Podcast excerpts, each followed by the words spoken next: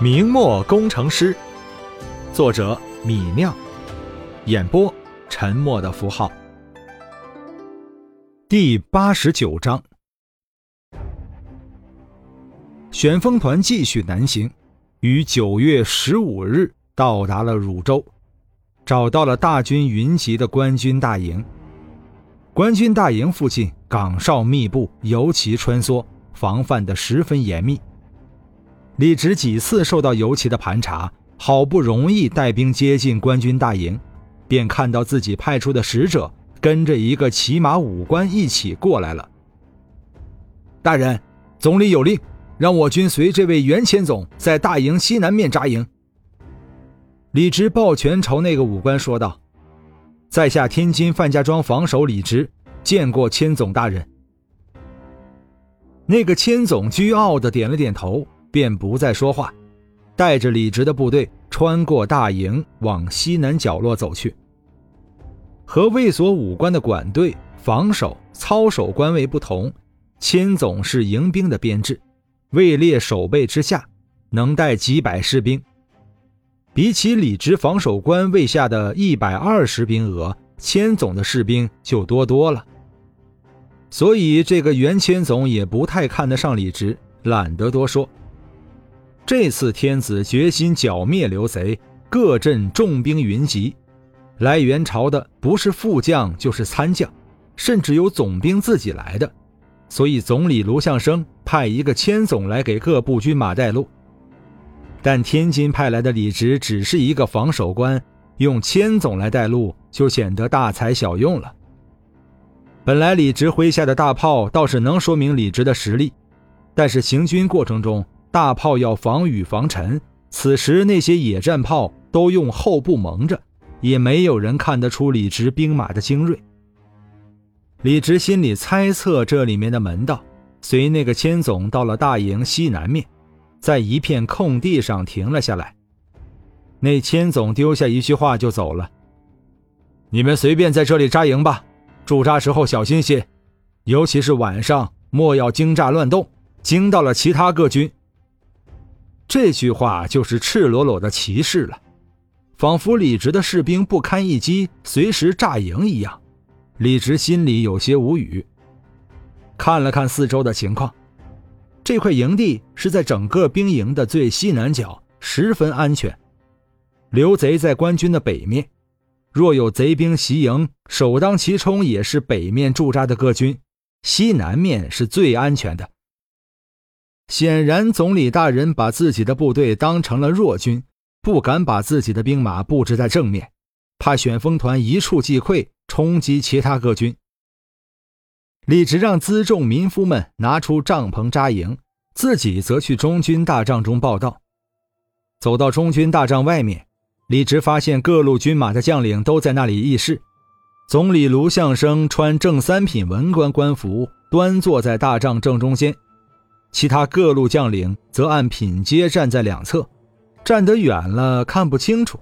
李直只觉得那卢相生虽然坐着，也能看出十分高大，倒比两边那些武将都魁梧些。李直出示腰牌印信给门口的站岗士兵看，那士兵便跑了进去，半跪在卢相生面前：“天津元朝军马防守李直道。”听到那士兵的话。站成两排的武官们脸上都是一阵耸动，齐齐看向站在门口的李直，所有人的脸上都写满了惊讶和不屑。此次各路大军云集朝贼，天津就派一个小小的卫所防守官来援朝，开什么玩笑？卢相生虽然早知道天津的安排，但此时脸上也忍不住泛出一片不耐烦，冷冷说道。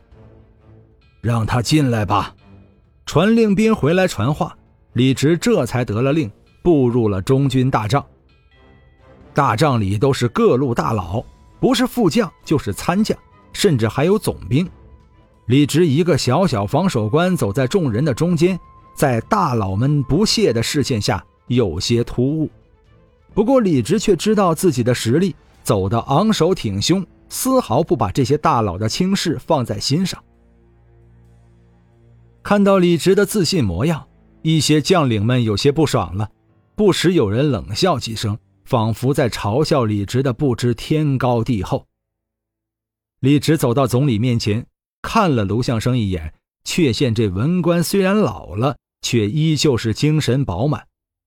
他的两道眉毛斜竖着，一个鼻子十分挺拔。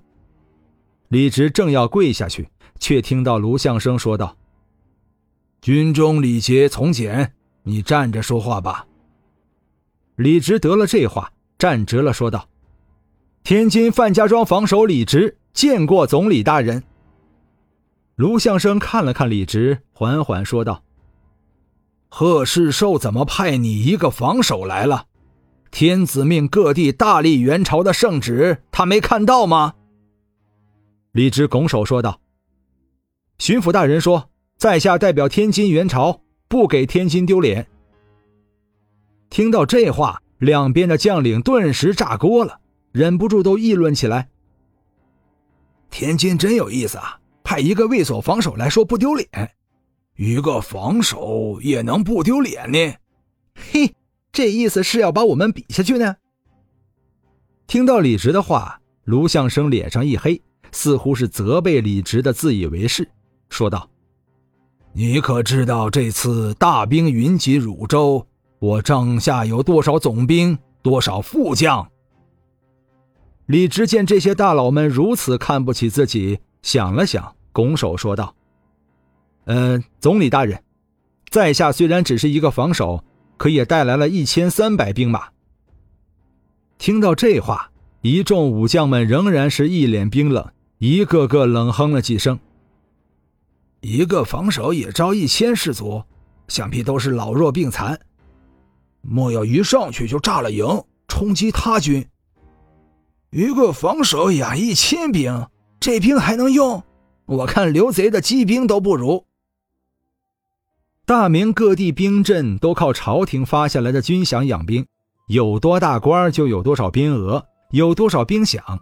若是一个总兵只养三千兵，那这三千兵肯定是拿着厚饷，自然士兵训练用心，兵强马壮。如果一个小小的卫所防守只有一百多兵额，却靠被层层克扣的军饷养一千多兵。那这一千多士兵吃饱都成问题，如何能上阵杀敌？这是来汝州骗吃骗喝的。所以，即便知道里只有一千三百兵马，各镇的大佬们依旧是一脸鄙视，丝毫不把李直放在眼里。有一老将跳了出来，大声说道：“此战结束，老夫便要参他的天津巡抚贺世寿一本。”参他目无天子，只派一个卫所防守来援朝。又有一个老将站出来说道：“老夫也要参贺世寿一本，参他玩忽职守，目无国家。”听到这两个老将的话，其他将领们纷纷附和，一时群情沸腾，都在骂天津巡抚贺世寿。上阵杀敌可不是开玩笑。友军没有战斗力，就会导致战局不利，到时候被贼兵打败了，脑袋就没有了。天津援朝不利，派老弱来朝贼，危害的可是全力朝贼的其他镇官兵的生命，怪不得众将群情激愤。卢相生听到众将的议论，以手扶须，默然不语，显然对贺世寿的安排也有不满。